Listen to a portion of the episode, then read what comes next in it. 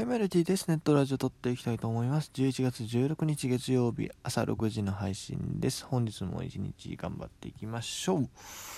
さて、えー、現時点で入っている、現時点といっても今収録が11月16日のまあ未明なんですけれども、そのタイミングで入っているですね、ニュースをね、えー、いろいろ見ていきたいなというふうに思います。えー、まず、パシフィックリーグクライマックスシリーズ第2戦行われまして、こちらソフトバンク対ロッテは、結果がソフトバンクの勝ち、えー、6対4というところでしたね、えー、ヒットの数で言うとロッテも悪くはないどころかね実はね12本打ってる。ホークスは10本。ここ2本上回ってるんですけど得点では2点差負けてしまったと。いうゲームですね。まあやっぱりソフトバンクの方に一発コーチが効いてます。中村晃が1号2号ですよ。そして松田もね打ってるというところで。えー、まあ、でもロッテよく頑張りましたよ あの戦力で、よくここまで来れるなと、それもチーム力、なんだろう、チームとしての力、あるんだなというふうに思いますね。ただまあやっぱりね、えー、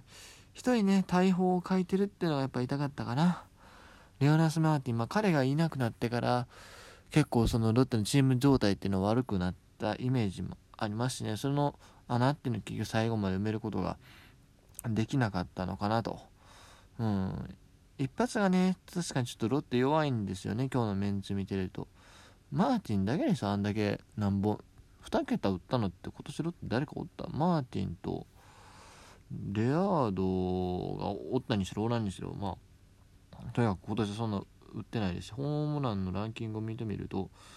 あ、井上誠也15本か、そうか、井上誠也おるだな。でもその井上誠也が、ちょっと、ここ最近頼りないっていうのもありましたしね。で、他はもう、パンチ力のない選手ばかり、まあ、清田が70試合200球出し切り7本っていうところはあるんですけども、まあ、なかなかね、ちょっと厳しかったのかなと。うん。まあ、もうちょっとパワーがないとなかなかね、マーティンがいたらこのシリーズもうちょっと面白かったんじゃないかなと 正直思ってしまいますよね。まあ、マーティンもね、正直調子いい時と悪い時の差が結構あるというか、打率がね、特に2割3分4にっていうところの選手ではあるんですけどね。まあでも彼がいたら、ちょっと打線怖かったのかなという気もしますけどもね。まあでも本当によく、うん、やってくれたなというか、今年のね、あのシーズン間違いなく途中まで盛り上がってくれたチームでしたし、まあ、でも最後の差をね、考えると、まあ、こうやってソフトバンクが日本シリーズに出るっていうのがね、まあ、あるべき姿っていうか、あるべき姿ってあれあれですけど、まあ一番しっくりくるのかなというふうな気もします。えー、ホークスの皆さんね、ぜひ頑張ってほしいですけども、いやーでもね、セリーグファンとしてはね、あの、阪神ファン、まあ一応セリーグファンとしてはね、まあ、複雑ですけど、ね、もうちょっとジャイアンツに頑張ってもらわなあかんなとだってもう何年もセ・リーグの優勝チームがね、日本一取ってないわけですよ。この前が2012らしいですね、ジャイアンツの時の。でそっから13が、13どこや ?13 楽天か。で、14ホークス、15もホークス、16がハム、17、18、19ホークス。いやー、ちょっとまずいっすよね。ちょっとまずいっすよね。だからね、そろそろ、今年でもね、ソフトバンクもね、まあまあでもいいんよな。ソフトバンクもね、そんなに良くないんですよねってね、思ったんですよ。確かにデスパイネとかね、あのー、グラシアルとか去年ほどではない。しかし今年はゲータがいる。そしてね、中継ぎ陣がまあいい。で、先発もね、まあまあ数が揃ってるんですよ。これに対してジャイアンツはっていうと、うん、まあ、菅野がね、去年と比べて大幅にっていうのはあるんですけども、そう、だから1戦目はワンチャン勝てるかもしれない。しかし2戦目、3戦目って考えたときに、その後のピッチャーはなかなか、ホークスと比べるとちょっと劣るかな。中継ぎ陣もね、いいのはいいんですけどもね、ホークスと比べて、だってホークスチーム防御率2.93ですよ。うーん、難しいんかな。でも頑張ってほしいけどな。ただまあ、そうだね、ジャイアンツね、優勝してから、だいぶちょっと優勝してからって優勝する前から、まあ、10月入ったあたりからね、かなりね、その、状態が良くないので、そこら辺もね、結構不安ではあったりはしますね。はい。まあでもね、えー、日本シリーズはいつからでしたっけ、これ。日本シリーズは、ま ね、いつからなんかちょっといまいち分かってないんですけれども、えー、まあ、おそらく来週からですかね、はい、えー、頑張っていただきたいなというふうに思います。さあ、そして他のプロ野球ニュース見ていきましょう。えー、敗れましたロッテ、沢村選手、えー、来季メジャー挑戦も視野に入れていると、えー、海外 FA 権これからゆっくり考えますというところで、ブルージェイズなど獲得、ブルージェイズってあれやんな、ドリス山口俊のチームね、山口俊とって この沢村も取るんか。ただちょっとそれはそれ面白いですけどね。まあ、どうですかね。沢村選手、メジャー行って、いや、これメジャー行ったらそれそれで面白いんですけども、ただまあ、なんだろう、せっかくだからこう、ロッテでね、あの、ずっと支える姿も見たいなっていう気持ちも正直あったり、まあ、わからないですね。そしてね、えー、ロッテに途中加入した組、同じく途中加入した組のね、えー、チェン投手、チェン・ウェイン投手の方も、えー、来季の挙手については日本での、え、プレーを希望しているとのいうことで、そのチームはでもどこになるかわからないですね。えー、代理人がスコット・ブラスで、まだ外国人枠の範囲内になるので、えー、他の球団に移るということも全然考えられるのかなと。今年確か3000万ぐらいの安い年俸だったと思うんですけど、って、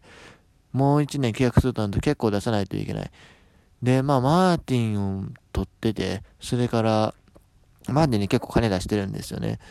で、先発ピッチャー、まあまあ数がいるまでも種市がおらんくなったか。でもそこら辺を考えると正直まあ来年も残るかっていうとなかなか難しいところなのかなというふうに思ったりもしますがさあどうなるでしょう。もちろんね、古巣のドラゴンズとかも興味を示してくるでしょうし、えー、まあ金出すところにでも行くんかな。まあどういう決断になるのか楽しみです。何回やね、あの今シーズン、チェーンウェインは勝ち星上げられなかったですけど、いいピッチング続けてた。まあ、今日はね、ちょっとホームランコースにやられましたけども、結構いいピッチング続けてたっていうところもあるので、えー、来年どこのチームに行くのか、ワンチャン阪神なんてこともね、なくはないですからね。ちょっとでも正直な、微妙やけどな。あの、あのドラゴンズのね、チェーンウェインが、うんパリ、パリーグやったらね、いいんやけども、なんか阪神来ましたで。まあ多分阪神行かないと思いますけどね。今今の報道の感じだと。多分また警備用かどっかからピッチャー取るんやろなっていう気がしますけども。というところで、えー、まあ、そこら辺もそうで、まあ、去就も注目ですが、去就の注目といえばこの方もですね、えー、本日敗れましたロッテ、同じくロッテの、えー、鳥谷隆去就明言せず決めてない全然続ける可能性もあるし、辞める可能性もあるというところで、えー、まあ、鳥谷さんね、やっぱね、成績がね、えー、1割3分クリーン6打点。物足りない。まあでも正直な話、このぐらいの数字やろなっていうふうに思ってたっていうのもあるっちゃある。まあ、もうちょっと打率上がってきたら、まあ、面白いなと思ってたんですけどね。まあでも、今シーズン使使われ方的にそんなにそのなんだ、打席に立たせてくれたという感じでもないですよね。まあ、去年よりスタメンの機会多かったかもしれないけど、じゃあ逆に代打の機会はっていうと、去年はね、ほぼ、ほぼ毎試合、それは言い過ぎか、まあ結構出してくれてたけど、今年はまあ、そんなに代打で立ってないと思うので、そういうところを考えるとね、まあ、バッティングの方の調子が上がりきらなかったんじゃないかなという気もするけど、まあでも本人的にはもう、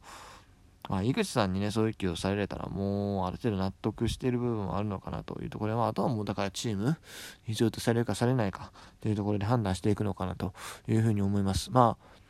個人的にはまだ見たいけどね、今年ロッテの試合見に行った時に、トリさん出てなかったからね、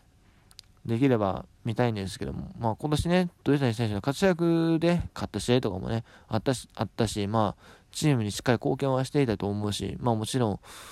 その純粋に勝利っていう意味だけじゃなくてね、いろんな、このね、コロナで厳しい中、お金的にもね、結構貢献してんじゃないですか、あんだけグッズ売り上げたってね。352塁打でわざわざグッズ作ってもらって、あれも結構売れてるんじゃないですかね、多分。いや、わからないですけども。っていうところを考えるとね、ロッテへの貢献はあったと思うし、まあ来年も契約してもらえる可能性は僕は割とあるんじゃないかなと思うんですけども、まあ、どうなるでしょうか。ここもね、また注目ポイント。まあ、経営陣がいいって言ってもね、もしかしたらね、井口さんが まあ、ないかな、でも、もしかしたらまあ、コーチやらないかっていう話を振ったりもする可能性はあるんですかね。わからん。はい。というところでね、えまあ、ロッテの話はまあ大体その辺までにしますか。続きまして今日は、え、11月16日ということで月曜日なんですけれども月曜日というとですね何があるか週明けになるんですが先週の話覚えてますか、えー、糸井選手など阪神の主力選手に対して、えー、大減俸ですね提示されたというところで、えー、その回答期限が本日、本日というか、まあ、週明けというふうに書いてあったのは、おそらくまあ今日、明日で決まることと思います。えー、一応大原報、その、協約超えの大原報を提示されたのは糸井選手の他に、まあ、桑原選手、岩田投手、えー、それから、俊介選手っていうところですよ。まあ、俊介選手に関しては、まず来年契約してもらえるのかと正直僕は思いましたけども、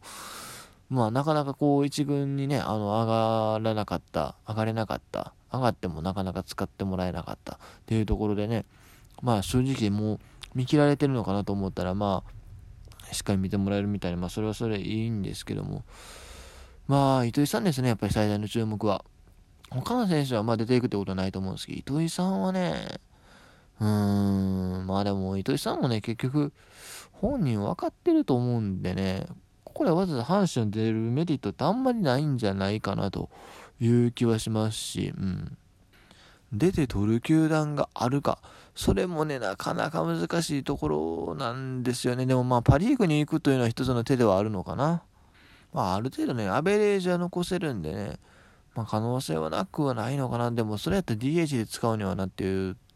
感もあるしね。まあまあでもどういう決断を下すのか、それがね、今日の注目ポイントかなというふうに思います。というところでね、えー、今日のネットラジオはここまでとなります。それでは今日も一日頑張っていきましょう。